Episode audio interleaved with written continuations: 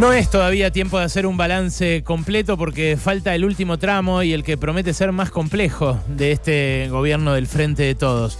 Pero sí la noticia de que el presidente no se va a presentar a la reelección amerita un primer balance por lo menos y también algo de perspectivas. Por lo menos les voy a eh, contar lo que veo en función de algunos datos que pude recoger esta mañana y de lo que creo que puede llegar a pasar a partir de esos datos. Primero, eh, compartir un fragmento del video del presidente. El presidente dice en un momento lo siguiente. Está claro que no logramos todo lo que nos propusimos.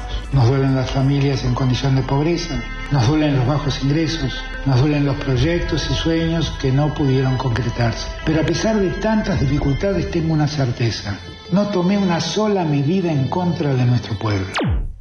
Bueno, acá hay un primer punto sobre el cual detenerse. Si el balance del gobierno de Alberto Fernández es eh, tan amargo, es porque faltaron decisiones, no porque él haya tomado decisiones en contra de ese pueblo que hoy está peor, lamentablemente, que en 2019. Él dice, no tomé una sola decisión en contra o que perjudicara a la población. Y claro, el problema son las decisiones que no tomó para beneficiarla en un contexto en el cual ya venía esa población muy sufrida de un gobierno que fue muy cruel, como el de, Mauricio Macri.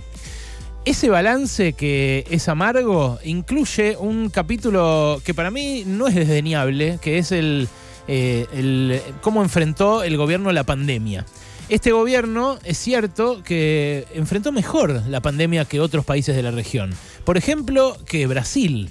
Brasil tuvo más muertos por visión de habitantes y un país que nos pusieron esta semana, durante toda la semana, como modelo, eh, que es Ecuador, que está dolarizado, que em, dicen los economistas que quieren dolarizar la economía, hay que hacer como ellos, no, no tienen más inflación.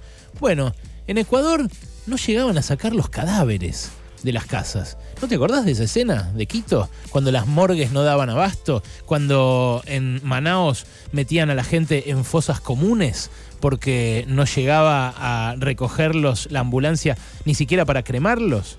Bueno, este gobierno puede haber enfrentado bien la pandemia, pero no puede jactarse de eso, no puede jactarse de haber vacunado antes que eh, el resto de la región, de haber vacunado con mejor cobertura que el resto de la región, porque mucho se discutió sobre las marcas de las vacunas, pero la Sputnik, eh, que llegó acá primero, terminó siendo buena, efectiva contra el coronavirus.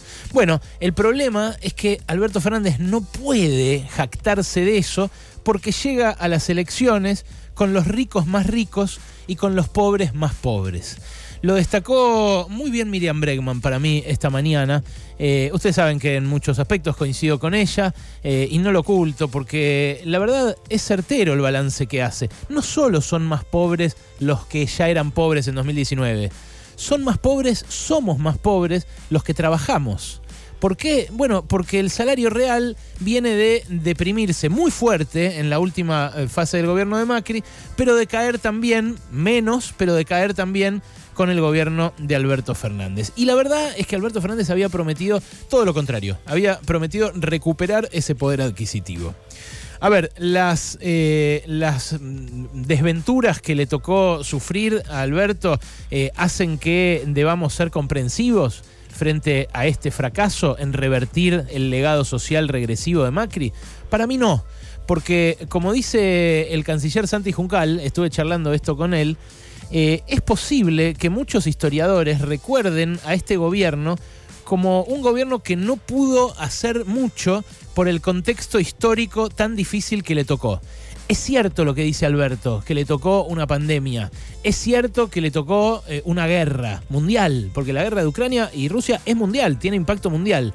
Es cierto lo que dice Alberto de que le tocó la peor sequía en el siglo XXI. Pero lo que tal vez muy pocos vayan a recordar cuando digan este gobierno le, tuvo las mil y una, les pasaron todas, lo que pocos van a recordar es que ese contexto crítico también pudo haber sido aprovechado como una oportunidad por el gobierno. Y ahí estuvo su principal error. Porque Alberto Fernández, eh, en plena pandemia, podría haber, al resetearse toda la economía, podría haber impuesto otras reglas. A medida que se iban abriendo, por ejemplo, los restaurantes, o a medida que se iban abriendo otros sectores que habían estado cerrados, ¿no podía empujar un aumento de suma fija o un aumento salarial en general para revertir lo que habíamos sufrido con eh, Macri y con la pandemia? ¿No podría haber cambiado, estaban desesperados los empresarios por volver a la actividad, ¿no podría haber cambiado eso por alguna ventaja para los que terminaron perdiendo? Repito, para los que terminamos perdiendo. Porque quizás ahí el balance sería otro eh, y no habría hecho falta tomar medidas en contra del pueblo, sino a favor, que es lo que me parece que le faltó. Después habla Alberto Fernández sobre las candidaturas en el frente de todo, sobre qué va a pasar ahora, que es de lo que está hablando todo el mundo, el kirchnerismo y demás. Dijo lo siguiente en un fragmentito.